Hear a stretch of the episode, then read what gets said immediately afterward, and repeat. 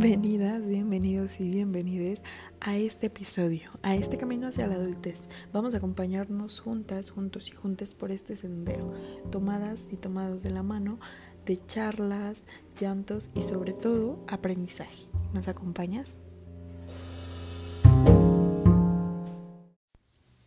Hola, hola, había estado súper desaparecida de este espacio que la verdad me llena mucho el corazón porque es una forma de expresarme y de sacar todo lo que en mucho tiempo no saco. Y este, este día no tiene un tema en particular, o sea, esto es una adulta hablando de su intento de ser adulta. La verdad es que estas últimas semanas han sido un poco pesadas porque me agarró el bicho eh, no, no Cristiano Ronaldo. Qué estúpida. Este, pues sí, me dio COVID. Entonces fueron semanas un poco pesadas. Más que pesadas, tediosas. Por eso escuchan como que mi voz medio rara todavía, porque estoy todavía en ese proceso de recuperación. Pero pues me fue bien, la verdad. Me fue bien. Eh, y justo algo que me hizo pensar el que me diera COVID es, es la forma en la que la, la sociedad nos enseña como adultos a ya no. Bueno, a lo mejor ahora ya no tanto, pero sí hubo un momento en el que nos enseñaban que ser adulto era aguantarte los dolores y aguantar lo que sintieras con tal de no demostrar que, que te sentías débil o cualquier cosa que pareciera débil. Y qué fuerte, ¿no? Porque pues es parte de, es parte de ser humano enfermarse, es parte de ser humano tener estos sentimientos de debilidad y, y por mucho tiempo se nos niegan. Y, y, yo creo que como nuevos adultos, adultas, no, nos toca cambiar ese, ese chip y expresar lo que nos duele, lo que nos molesta, no solo este, físicamente, sino también mentalmente, emocionalmente y de todas las maneras posibles. La verdad es que resulta agotador eh, vivir una vida adulta. Qué raro, ¿no? Cuando éramos pequeños soñábamos con, con ser estos adultas, adultos que, que vivían su vida y que tenían una locura de vida, ¿no? Eh, no es así. la adultez no es como nos la pintan y qué extraño que nos pinten algo este algo que no es. A lo mejor no nos la pintan no nosotros nos la nos las imaginamos o no sé qué pasa ahí. Pero sí ya me desvié del tema quién sabe no sé estoy hablando de todo y de nada. En estas semanas también me, me he tenido a pensar en cómo hay adultos que todavía son niños o niñas. O sea, son adultas, adultos encerrados. No, perdón, al revés. Son niñas, niños encerrados en un cuerpo de, de un adulta, adulto. Y no pueden salir de ahí. O sea, no pueden trascender a la adultez.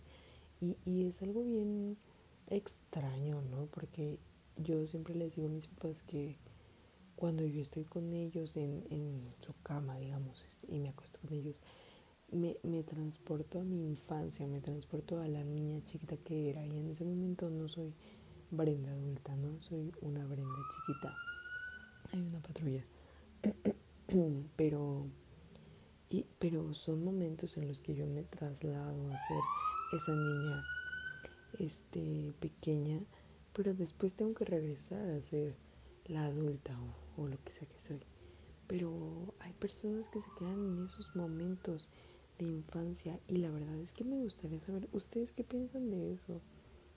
Yo siento que llega un punto en el que la infancia se tiene que cortar un poco con la adultez porque si no nos viene frenando porque la infancia es un momento en el que vivimos eh, pues a lo loco, no a lo loco, no a lo loco, no me malentiendan a lo loco mal, sino vivimos simplemente sin preocuparnos de qué va a pasar si nos ensuciamos, si llegamos tarde a algún lugar, si lo que sea, vivimos muy, muy libres.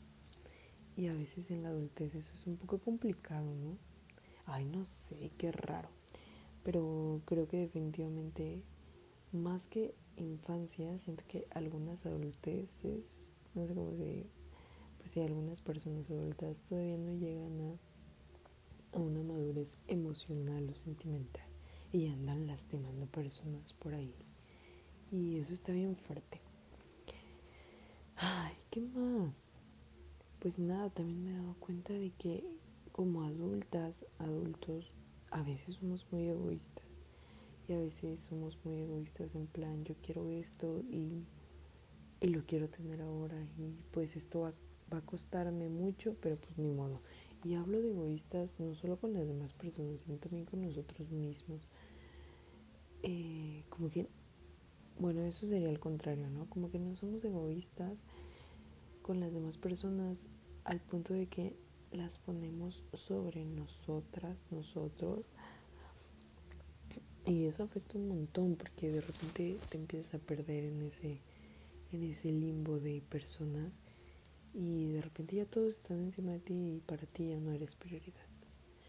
Y yo siempre, bueno, no siempre, pero ahorita les doy un consejo, siempre que sientan que ya se están perdiendo entre el montón de gente, agárrense y regresense de una forma o de otra.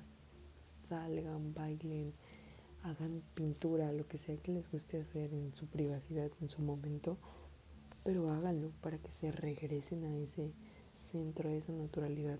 La neta, yo creo que este es una, un regresarme a este espacio porque hablo y hablo y hablo y hablo y hablo y ojalá alguien me escuche, pero si nadie me escucha, la neta es que yo ya me desahogué, yo ya hablé lo que tenía que hablar pero la adultez es muy rara. Así como lo que he hablado, la adultez es muy rara y el camino para ella es pesado y ya estar en ella es más pesado. La gente espera muchas cosas de ti y no sabes si sí las esperan por ti o por ellos mismos. No sé si me explico, no sé si no sabes si las esperan porque ellos desean que tú seas eso o porque ellos quisieron ser eso y no pudieron es, es algo muy extraño y es algo que es complicado y la neta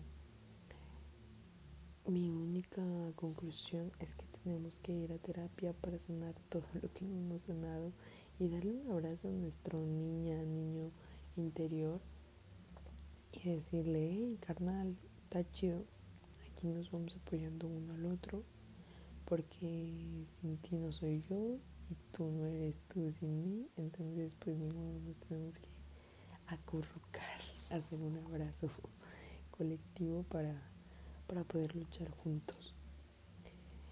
Y pues eso, no sé qué más decirles, no sé qué más expresarles. La verdad es que este capítulo ni siquiera le voy a poner un título porque ni siquiera he hablado nada.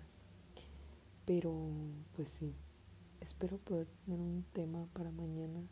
La verdad es que me parece muy loco que tengo cositas, pero solo las hago esporádicamente y eso me frustra un poco, pero trataré de regresar con ustedes. Ahora estoy de vacaciones y eso, eso me da mucha calma porque a lo mejor les puedo subir un, un capítulo diario. Y pues nada, espero que mi plática les haya entretenido, aunque sea un ratito. Les mando muchos abrazos, muchos besos Espero que estén muy bien, que me sigan escuchando. Gracias. Adiós.